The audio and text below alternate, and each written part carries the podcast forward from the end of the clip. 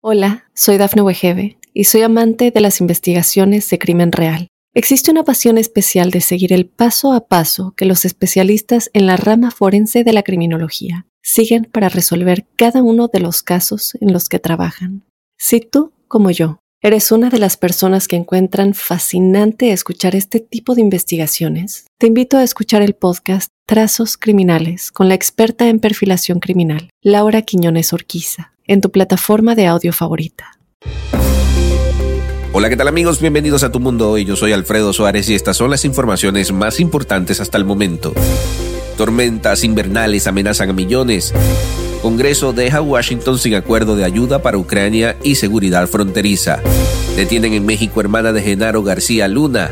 América empata en casa del campeón Tigres en el partido de ida de la final mal olor en las axilas, cinco trucos para eliminarlo. Hola, ¿qué tal amigos? De inmediato comenzamos con las informaciones. Bienvenidos a Tu Mundo Hoy. Las próximas tormentas invernales antes de Navidad podrían impactar a millones en más de 20 estados de Estados Unidos, trayendo intensas lluvias y nevadas que podrían obstaculizar los viajes aéreos y terrestres durante las festividades. Este sistema generará mucha lluvia a lo largo de la Interestatal 95, lo indicó Craig Herrera, meteorólogo de Fox Weather.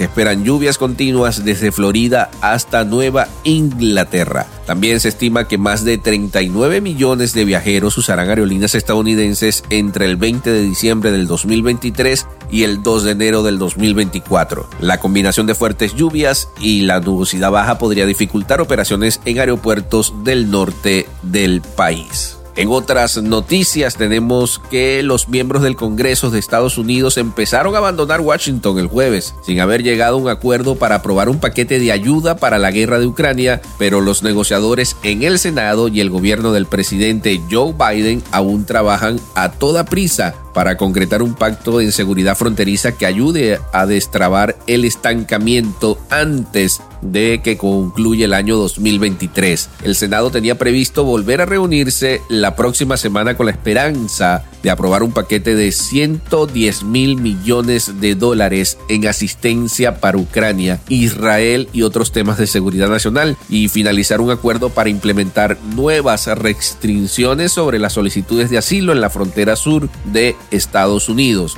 Pero la Cámara Baja no mostró indicio alguno de regresar para avanzar la iniciativa por el Pleno del Congreso. Si los legisladores no llegan a un acuerdo durante las festividades de fin de año, el gobierno federal se vería obligado a depender de un cada vez más escaso suministro de fondos para Ucrania. En otras informaciones tenemos que Gloria García Luna, hermana del ex secretario de Seguridad Pública durante el sexenio de Felipe Calderón, fue detenida la mañana del 14 de diciembre en Cuernavaca, Morelos, por delincuencia organizada. Gloria García Luna fue señalada por tener vínculos con organizaciones criminales como el cartel de Sinaloa y los Beltrán Leiva en el año 2010. Todo ello mientras se realizaba el juicio contra su hermano a principios de este año en una corte federal de Brooklyn, en donde fue encontrado culpable por los delitos de conspiración para la distribución internacional de cocaína, conspiración para la distribución y posesión de esta misma droga, delincuencia organizada y declaraciones falsas en su solicitud de naturalización, así también como conspirar para importar cocaína. Bien, en materia deportiva, las Águilas del América sustrajo este jueves un empate a uno de la casa del campeón Tigres en el partido de ida de la final del torneo Apertura Mexicano. Henry Martín convirtió por Águilas y Ociel Herrera empató por los Tigres en Monterrey. La decisión de la apertura se producirá este domingo en el Estadio Azteca Casa de los Azul Cremas, casa de las Águilas del América. El equipo de Cuapa busca su decimocuarto título para confirmarse como el cuadro con más títulos de liga en México y Tigre, su novena corona que sería la séptima en los últimos 12 años.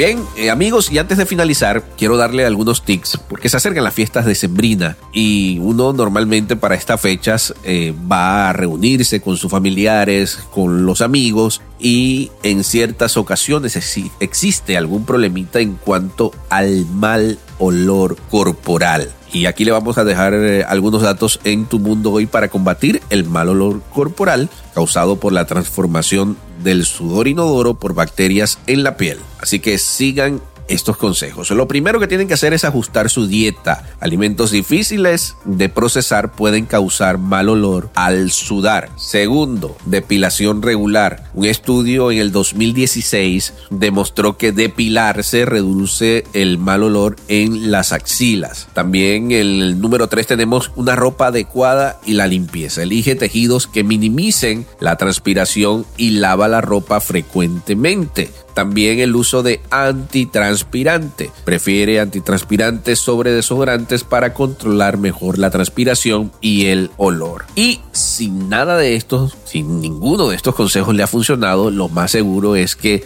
el olor o el mal olor venga del estrés. Así que maneje el estrés. El estrés excesivo puede contribuir al mal olor corporal.